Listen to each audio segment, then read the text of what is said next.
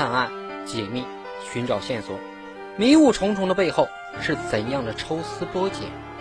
凶残、冷漠、残忍嗜杀，一桩桩血案的背后又是怎样的悲丧人文？敬请收听超哥说答案。大家好，我是超哥，感谢来自四川的谢龙大哥。感谢他对我以及我的节目的支持。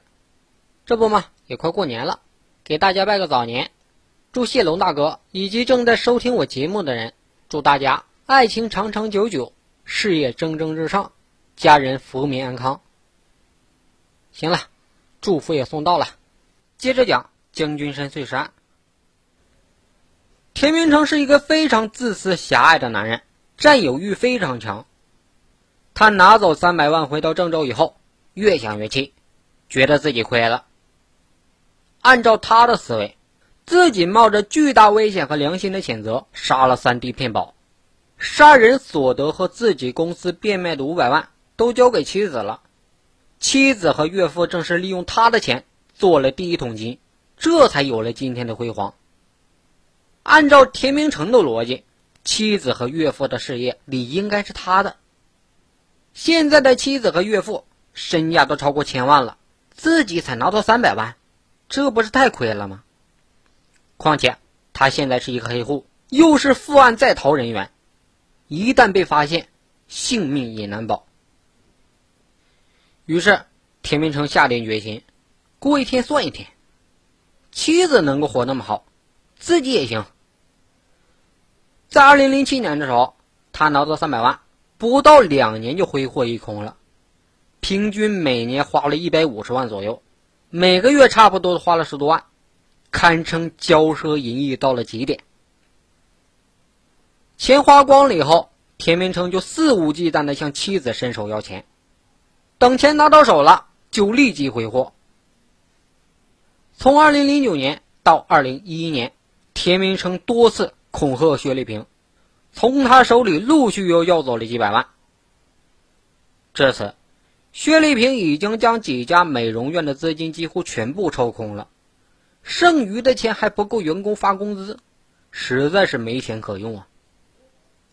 美容院是不理维艰呐，田明成又经常逼着要钱，而且还要瞒着自己的情人唐凯。薛丽萍是心力憔悴，经常的父母家痛哭。见女儿如此可怜，父亲只得从自己的企业中拿出钱交给女儿，试图让女婿不要再来纠缠。没想到这个田明成却变本加厉。到了二零一一年的时候，薛丽萍已经再也拿不出钱来了，美容院也接近倒闭，而父亲的企业因为多次抽调现金也运转困难。心里接近崩溃的薛丽萍知道。已经无法继续下去了，只能跟田明成摊牌。他将田明成约到了一个僻静的茶楼，讲明了自己的美容院其实不赚什么钱了。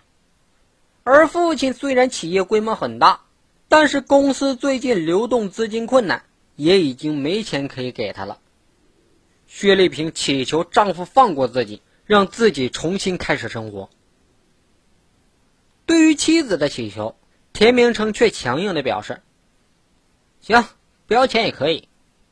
不过现在我的人生已经失去了方向，我决定还是要回来跟你继续和女儿团聚。”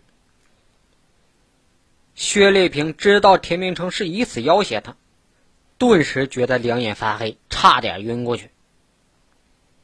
田明成坚持跟着来到了妻子的住处，俩人正在谈判之际。唐凯正好将薛丽萍的女儿送回来，并且给薛丽萍打电话。这时候的田明成清楚了听到了唐凯和女儿亲热的交谈声，知道了其中的猫腻儿。田明成决定，只要说出自己就是薛丽萍的丈夫，对方可能就会知难而退。于是，他趁机拿过薛丽萍的手机，偷偷的记下了唐凯的电话号码。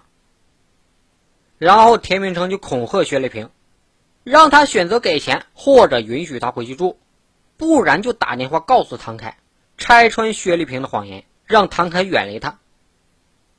薛丽萍自然是不愿意失去唐凯的，可是却实在拿不出一大笔现金交给田明成啊。田明成却认为薛丽萍是在装蒜，第二天他就拨通了唐凯的电话，说明了前因后果。唐凯听了这些以后，顿时感觉受到了感情的欺骗，心中狂怒。他直接来到薛丽萍父亲的公司，与准岳父对峙。面对唐凯的质问，薛进公吓出了一身冷汗呐。他当即将女儿叫到了公司的办公室，锁上了门。父女俩首度将田明成死亡秘密透露给了第三个人。说明了当年是田明成恳求薛丽萍协同骗保，事后又反复敲诈薛丽萍。薛丽萍做错的是不应该帮助他骗保而已，而最坏的就是田明成本人了。他为了钱，不但杀死自己的亲弟弟，还多次敲诈自己的老婆拿钱。在这期间，薛丽萍痛哭不止。唐凯知道前因后果以后。心中就慢慢的原谅了薛丽萍。谈到最后，唐凯紧紧握着薛丽萍的手，表示绝对不和她分开。田明成这次啊是算错了招数，弄巧成拙，反而让薛丽萍和唐凯更好了。田明成明白，薛丽萍的性格比较懦弱，还是很容易对付的，吓吓她就能得手。但是他岳父薛进公可不好惹呀，如果来硬的，真的把事儿捅出去，薛丽萍协同骗保涉嫌诈骗，最多也就坐个几年的牢。可自己上不谈故意杀人是要枪毙的，即便是诈骗主犯，坐牢的时间也比妻子长得多。显然，田明成不会这么做。见硬的不成，田明成就决定来软的，通过死缠烂打。逼迫妻子薛丽萍被田明成骚扰的痛苦不堪，不过好在已经得到了男友和家人的理解，她还是咬牙坚持过去了，没有给丈夫一分钱。一个月以后，田明成在无计可施的情况下，决定回老家坦白一切，并且搬了个救兵，也就是小弟弟田明阳来说服妻子。在二零一一年的二月下旬。田明成踏上了回乡的火车。田明成的出现让家人既喜又惊。田明成说出了实情始末。听着二哥有想挽回家庭的想法，小弟弟田明阳始终记得以前二嫂最疼他了，于是就主动请缨陪着二哥去南京当说客。田明阳是百感交集，当晚就拨通了嫂子的电话。嫂子。我和二哥二十五号坐车来南京，两家人好好聚聚。这个电话可是让薛丽萍彻底失控了。你不要过来啊！我拜托你们不要再来打扰我的生活，行吗？听薛丽萍这么说，田明成忍不住了，接过电话来，激动的不行。丽萍，这个家我是一定要回去的。然后俩人就越吵越激烈，最后田明成就扬言了。说如果不能回去，就来个鱼死网破，说出当年骗保的事儿。听田明成这么说，薛丽萍是崩溃了，她就如实的将通话内容反馈给了父亲和男友。这时候大家都感叹了：如果他当初真的死了，那该多好。不过到了这个地步啊，显然是退无可退，真的不是鱼死就是网破。薛丽萍性格懦弱。但他的爸爸薛敬公可是老军人出身，那可不是好惹的。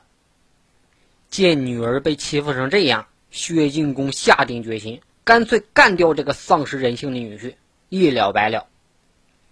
在薛敬公看来，田明成表面上已经是个死人了，那么只要将他杀死以后，碎尸扔掉，警方根本无法知道尸体是谁，案件也就根本没法侦破。